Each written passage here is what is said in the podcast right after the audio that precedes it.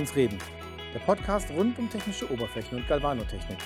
Heute ist die RFA akkreditierbar mit Oliver Brennscheid und Michael Nietzsche.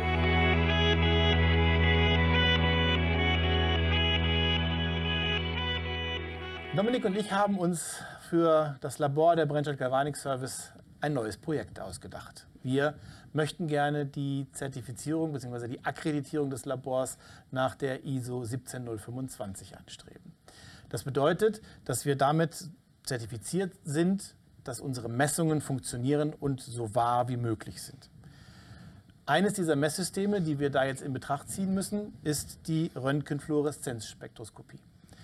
Heute habe ich einen Fachmann hier, Michael Nietzsche, der äh, uns etwas zu diesem Thema sagen kann, weil das ist nämlich nicht ganz so einfach. Hallo Michael. Hallo Olli. Mein Name ist Michael Nietzsche. Ich bin von Hause aus Physiker und seit 30 Jahren, seit über 30 Jahren im Vertrieb von spektroskopischen Messgeräten tätig, in den letzten 20 Jahren Röntgenfluoreszenzspektroskopie. Und äh, das Thema Akkreditierung, Zertifizierung etc. begleitet äh, uns in der Röntgenfluoreszenzspektroskopie von Anbeginn an. Äh, es ist immer ein, ein Problem, äh, dort einen, einen, vernünftigen Zugang zu finden. Äh, mittlerweile wird alles und jedes irgendwo zertifiziert und akkreditiert. Ähm, die Röntgenfluoreszenz-Spektroskopie ist, hat Eingang gefunden in die Industrie mit Erreichen einer gewissen Preisschwelle nach unten. Äh, das war etwa in den 80er Jahren. Da ist der Preis für ein solches Gerät unter die 100.000 Dollar gefallen. Und damit war es erschwinglich für eine größere Anzahl von Unternehmen, wie zum Beispiel auch galvanische Betriebe. Die Frage der Zertifizierung kam ja dann später auf, im Rahmen der ISO 9000 äh, Kampagne. Äh, die Röntgenfluoreszenzspektroskopie ist da immer ja, als Stiefkind durchgegangen, äh, hat zwei Gründe. Äh, der eine Grund ist der, dass dieses Verfahren zwar kalibrierfähig ist, aber diese Kalibriernormale nur mit Röntgenfluoreszenz genau bestimmt werden können. Wir müssen mal einen kleinen Schritt weiter zurückgehen. Die äh, ISO 17025 versucht ja aus den Ideen des Qualitätsmanagements heraus äh, Überlegungen anzustellen, was muss ein Labor tun, damit das Ergebnis der Messung so wahr wie möglich ist. Und eine der Maßgaben ist, dass sich alle Messergebnisse, alle Messungen in irgendeiner Form auf ein wie auch immer geartet definiertes Grundmaß referenzieren lassen. Äh, das kann bei, einem, bei, einem, bei, einem, bei einer Länge zum Beispiel das berühmte Urmeter sein. Ich glaube übrigens, dass es gerade abgelöst worden ist, aber es liegt, glaube ich, irgendwo noch in Paris und, und das ist eben das, was wir einen Meter nennen. Richtig. Und ich glaube, genau diese Rückführung ist ja mit der Röntgenfluoreszenzspektrometrie so ohne weiteres nicht möglich. Nein. Äh, es ist nicht möglich, weil, wie gesagt, die zur Kalibrierung verwendeten Standards nur mit, dem, mit der Methode selbst genau vermessen werden können. Ja, das heißt also, ich das würde eine, eine Menge von Musterproben haben in irgendeiner Form, deren äh, zum Beispiel Schichtdicke oder Zusammensetzung ich sehr genau kenne. Richtig. Allerdings, und das ist der Knackpunkt bei der ganzen Geschichte, äh, man kann diese Standards, diese Kalibrierstandards zertifizieren. Macht man auch übers Flächengewicht. Mhm.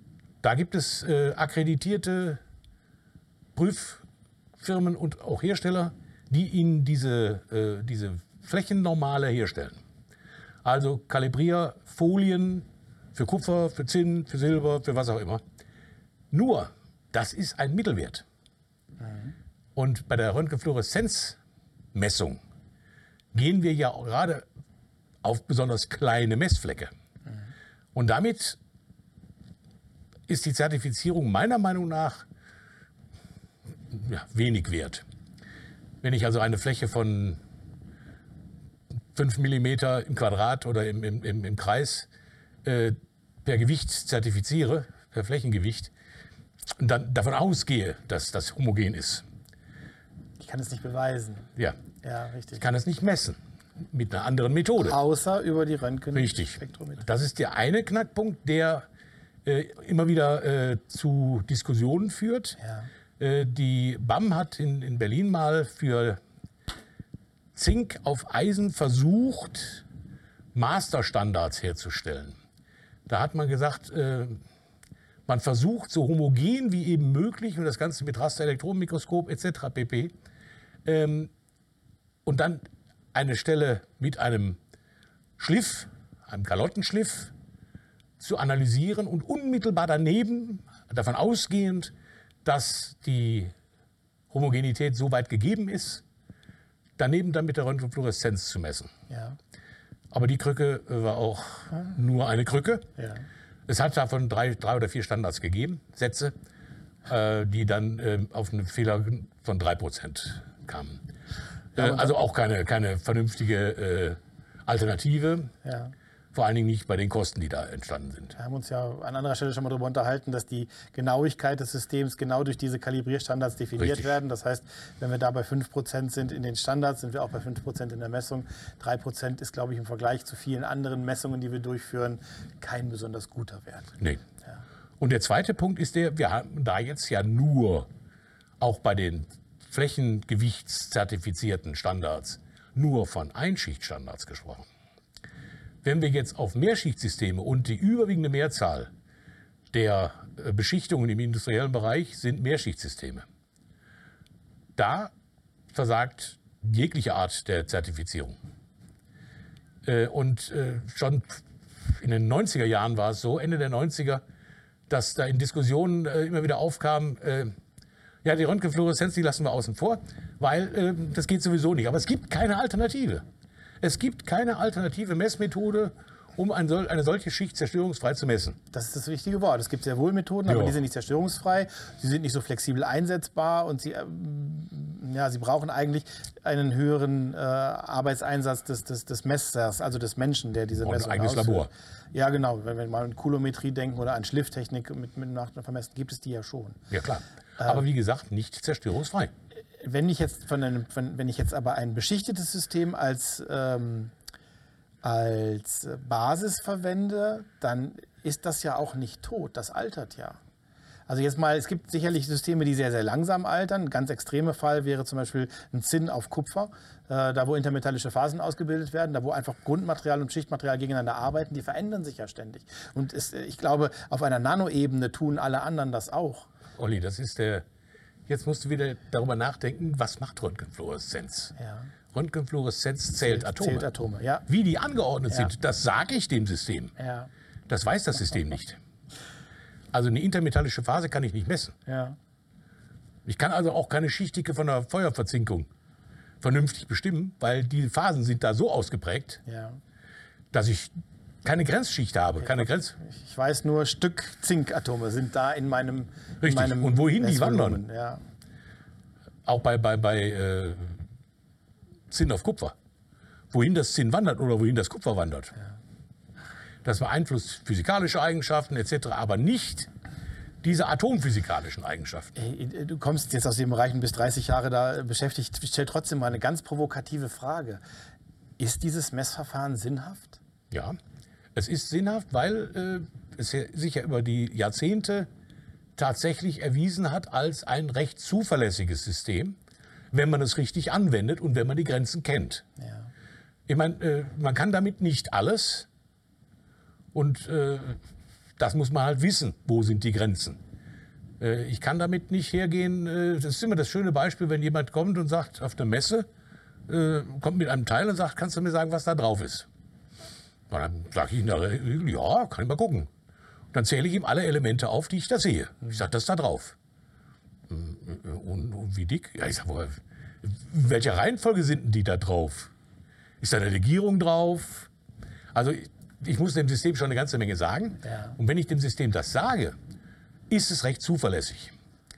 Allerdings, wie gesagt, die Überprüfung ist beliebig schwierig. Ich kann mit dem zweiten Gerät das natürlich gegenmessen. Dazu muss ich aber sicherstellen, dass die auch wirklich beide gleich kalibriert sind, dass sie beide mit den gleichen Kollimatorgrößen arbeiten, beziehungsweise Messfleckgrößen und äh, mit den gleichen Röhren-Targets zum Beispiel. Da gibt es verschiedene, die man da einsetzen kann, je nach Anwendung. Und ich habe das sehr oft in meiner äh, Zeit im Vertrieb gesehen, wenn ich zu Kunden gekommen bin, weil der Kunde des Kunden sich beschwert hatte, dass die Schichten nicht so waren, wie sie sein sollten. Und dann haben wir dann erstmal herausgearbeitet, wie wichtig es ist, dass man sich vorher einigt, wo gemessen wird auf der Probe.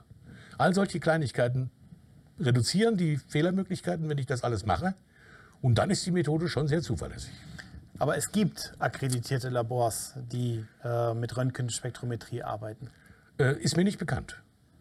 Also ich weiß jetzt nicht, äh, ich weiß nur, dass ähm, äh, einer der Hersteller, der äh, diese Geräte herstellt, der ist akkreditiert für die Flächengewichtsbestimmung von Standards, für sonst nichts. Ja. Also da ist jetzt nicht äh, die Röntgenfluoreszenzmessung als akkreditierte Prüfaufgabe drin. Also ich kenne keinen. Das heißt, am Ende des Tages haben Galvanotechnik und Röntgenfluoreszenzspektrometrie die Gemeinsamkeit, dass wir zwar wissen, dass ein Ergebnis herauskommt und wir auch verlässlich über die Jahre wissen, dass es funktioniert, aber drumherum sich viele Fragezeichen und schwarze Kisten ranken. Richtig. Vielen Dank, Michael. Ich danke, Eoli. Das war der Podcast der Brennscheid Galvanik Service. Beratung, Schulung, Labor. Vielen Dank fürs Zuhören. Weitere Folgen und nützliche und interessante Artikel findet ihr auf www.silberbird.de. Bis zum nächsten Mal. Euer Oliver Brennscheid.